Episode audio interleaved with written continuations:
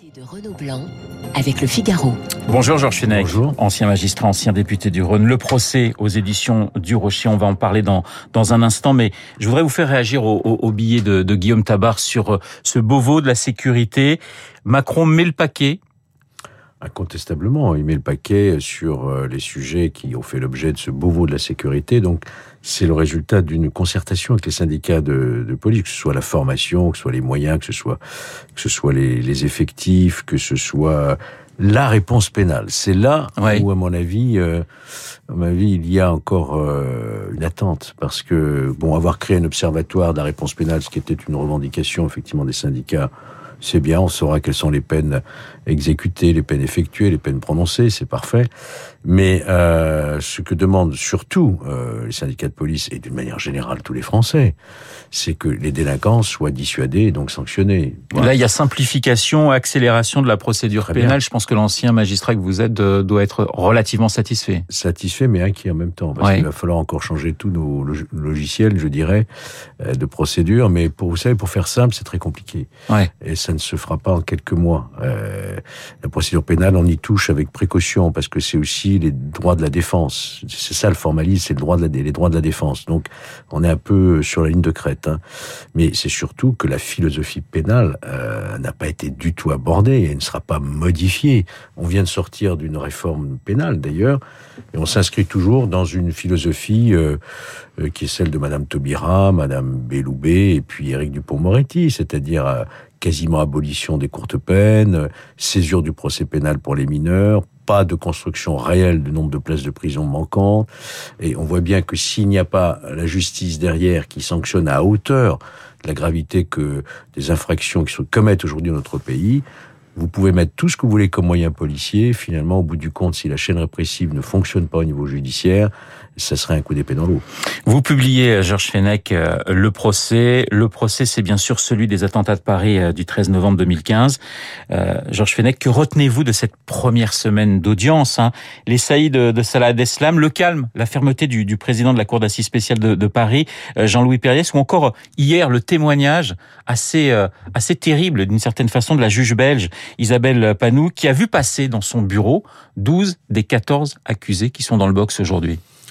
Oui, je trouve que ce procès euh, hors norme euh, est parfaitement tenu par euh, le président de la cour d'assises, euh, qui prend le temps, euh, qui a un agenda long, on peut dire, hein, sur 8-9 mois, qui n'est pas notre agenda médiatique ni même politique. Ouais. On va enjamber les élections euh, présidentielles.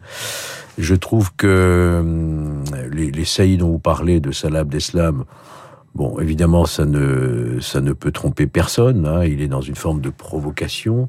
Va-t-il s'expliquer, au fond, sur les faits qui lui sont reprochés? Ça, j'en doute. Parce qu'il a gardé un mutisme pendant toute l'instruction, y compris en Belgique, d'ailleurs, et même pendant, pendant son procès. Alors, vous savez, euh, Salah Abdeslam, c'est pas, moi je le dis, c'est pas une personnalité très intéressante au fond. C'est un exécutant, euh, c'est un petit délinquant, euh, un toxicomane. C'est pas l'un de ces doctrinaires ou euh, organisateur et planificateur des attentats. Ce que je dis là, évidemment, ne peut pas amoindrir sa responsabilité car il a été l'un des membres des commandos qui sont passés à l'acte. hein. Voilà, donc ce, ce procès a bien démarré. Je trouve qu'il a bien démarré et il faut qu'il continue parce que c'est la force de notre démocratie. Georges Fenech, vous allez témoigner, hein, vous serez auditionné en tant que, que président de la commission d'enquête parlementaire. Une enquête qui a montré un certain nombre d'erreurs, de manques, de, de failles du côté euh, de la police, du côté du, du renseignement. Est-ce que le piège, euh, c'est que ce procès devienne aussi, le procès des accusés, de ceux qui sont dans le box, devienne aussi un petit peu le, le, le procès du renseignement, de la police et, et, et des erreurs qu'on l'on a commises? Non, je pense que ce serait un écueil terrible. Ouais. Euh, c'est le procès des criminels, les complices qui sont dans le box. Après, euh, je peux parfaitement comprendre euh, les questions légitimes que se posent les parties civiles, les victimes, sur le contexte de l'époque, sur les moyens de l'État de l'époque. C'est la question d'ailleurs qui faisait l'objet de notre mission, notre Ouais. commission d'enquête, rechercher d'éventuels dysfonctionnements et failles et en tirer les conclusions. Il y en a eu des dysfonctionnements. Parce que, par exemple, pardonnez-moi de vous couper, oui. vous, vous parlez notamment, euh, première chose qui vous, qui vous étonne lorsque vous, vous auditionnez un certain nombre de personnes, c'est ce qu'on peut appeler la guerre des polices. C'est-à-dire qu'on a on a le RAID, on a euh, le GIGN, on s'attend à ce que ce soit eux qui soient en première ligne. Eh ben, c'est pas le cas. Oui, parce que on a une spécificité en France, c'est Paris. Paris, c'est l'État dans l'État. Paris a son service de renseignement, la DRPP. Paris a sa, son unité d'élite d'intervention, la BRIP.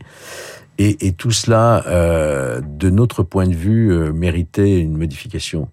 C'est vrai, on s'est vraiment posé la question. En tout cas, moi, je me la suis posée. Pourquoi n'a-t-on pas confié euh, l'intervention première euh, en, force menante euh, au RAID, notamment, qui lui ne fait que ça, s'entraîne toute l'année pour cela, n'est-ce pas? Parce que la BRI, la BRI, qui est composée de gens très très valeureux, de fonctionnaires de très haut niveau et avec beaucoup d'abnégation. D'ailleurs, on a vu qu'ils ont libéré les derniers otages. Hein. Oui.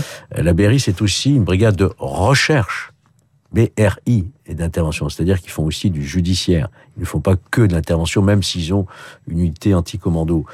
Et euh, d'ailleurs, le ministre de l'Intérieur, Bernard Cazeneuve, en a tiré toutes les conséquences hein, pour éviter euh, à l'avenir des guerres de police, puisqu'on a abandonné ce critère de territorialité. Dès lors que Paris, c'est pas nécessairement la BRIP aujourd'hui, c'est l'unité la plus en capacité, la plus proche des lieux.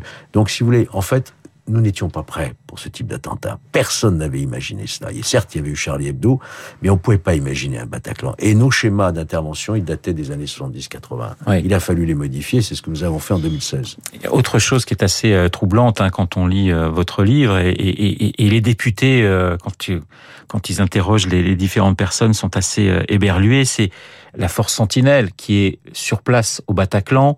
Des soldats sont avec leurs FAMAS, mais ils n'ont ils n'ont ils ont ordre de ne pas tirer, oui. de ne pas s'en servir. Exactement, exactement. Euh, ils ont eu cet ordre qui est arrivé de la préfecture de police de Paris de ne pas engager le feu, n'étant pas sur le territoire national en état de guerre. Oui. Sauf que c'était vraiment euh, un acte de guerre, ce à quoi nous avons assisté. Euh, ça a été le point le plus le plus sensible hein, dans notre commission d'enquête. Effectivement, à quoi sert la, la force sentinelle? Ils ne sont pas entraînés, c'est vrai, pour entrer en milieu confiné sur le territoire national, mais nous avions un des trois auteurs, un des trois assaillants qui était à l'extérieur à la porte de sortie de secours, euh, passage Saint-Pierre-Amelot, qui était en train de faire feu avec sa Kalachnikov. Ouais. Il était à portée de FAMAS. Donc tout ça est... Alors d'ailleurs, on en a tiré aussi les conséquences. Donc tous les primo-intervenants aujourd'hui sont en capacité, y compris la force sentinelle. Vous l'avez vu à la gare Saint-Charles, ils ont ouvert le feu. Au Louvre, ils ont ouvert le feu. Et toutes les bacs qui étaient présentes d'ailleurs devant... Il y a un avant et un après 13 Il y a un avant et un après 13 On a tout modifié, tout revu nos dispositifs, y compris les services de renseignement. Georges Fenech, le moment, le, vous dites, hein, le moment le plus, émou, le plus émouvant dans, dans, dans cette commission, c'est lorsque vous interrogez le policier qui est entré au, Bataclan avec un de ses collègues, qui a abattu un des terroristes et qui d'ailleurs a enfreint euh, ce qu'on lui demandait de faire et qui a peut-être sauvé des dizaines et des dizaines de vies. Mais incontestablement, c'est l'acte héroïque de cette soirée-là. Le commissaire X et son chauffeur Y, ils ont immédiatement réalisé qu'il ne s'agissait pas d'une prise d'otage, qu'il s'agissait d'une tuerie. Ils se sont dit, on est des flics, on a une arme, on va faire ce qu'on peut. Et au risque de leur vie, vous imaginez, ils sont rentrés, ils ont abattu Samy Amimour-sur-Seine, qui s'apprêtait à abattre un otage d'ailleurs. Et à partir de là, il s'est créé un effet de sidération. Il n'y a pas eu un seul mort après leur intervention. C'est vraiment ce qui a permis d'arrêter ce massacre et qui nous a aussi conduit à équiper toutes ces forces primo-intervenantes aujourd'hui qui sont entraînées, les BAC et les psychsabres. La radicalisation, est-ce que vous croyez qu'on peut déradicaliser non. une personne? Non, moi je n'emploie plus le mot déradicaliser d'ailleurs. Je préfère employer le mot dés direct, désengagement. Ouais. Désengagement. C'est-à-dire, vous pouvez avoir votre logiciel, croire tout ce que vous voulez, euh, c'est pas bien, on va vous expliquer pourquoi, les valeurs de la République, etc. Mais ceux qu'on va travailler, ce sont ceux qui considèrent que la violence est un moyen de faire passer ses idées. Ça, c'est des engagements. C'est-à-dire, vous pouvez penser ce que vous voulez, mais vous n'avez pas le droit d'agir sous la violence. Et, et, et, vous savez, changer à une emprise mentale, une, un endoctrinement, il faut des années, des années, des années. Par contre, le désengagement, ça peut se travailler. Il y a le net, évidemment, qui aujourd'hui est un, un, un, formidable terrain pour les, pour les, pour les djihadistes, justement, de euh, d'essayer de, de, radicaliser les, les, personnes. Et puis il y a la, la prison, parce que c'est assez incroyable, c'est qu'effectivement, dans les prisons françaises, ben, on se radicalise. Oui, d'ailleurs, quasiment tous les auteurs de ces attentats du 13 novembre sont, sont radicalisés en prison, au contact. Donc, qu'est-ce qu'il faut faire, Georges Fenech? Ben, Pour l'instant, euh, on a certes créé des quartiers d'évaluation de radicalisation, des quartiers un peu isolés, mais en réalité, euh, la porosité est toujours là. Moi, je pense que euh, il faut, et c'est aussi l'avis de, des syndicats pénitentiaires, il faut dédier un ou deux établissements entièrement aux condamnés et aux détenus radicalisés, de façon à éviter ouais. la contamination et en même temps mettre véritablement des, des programmes d'encadrement.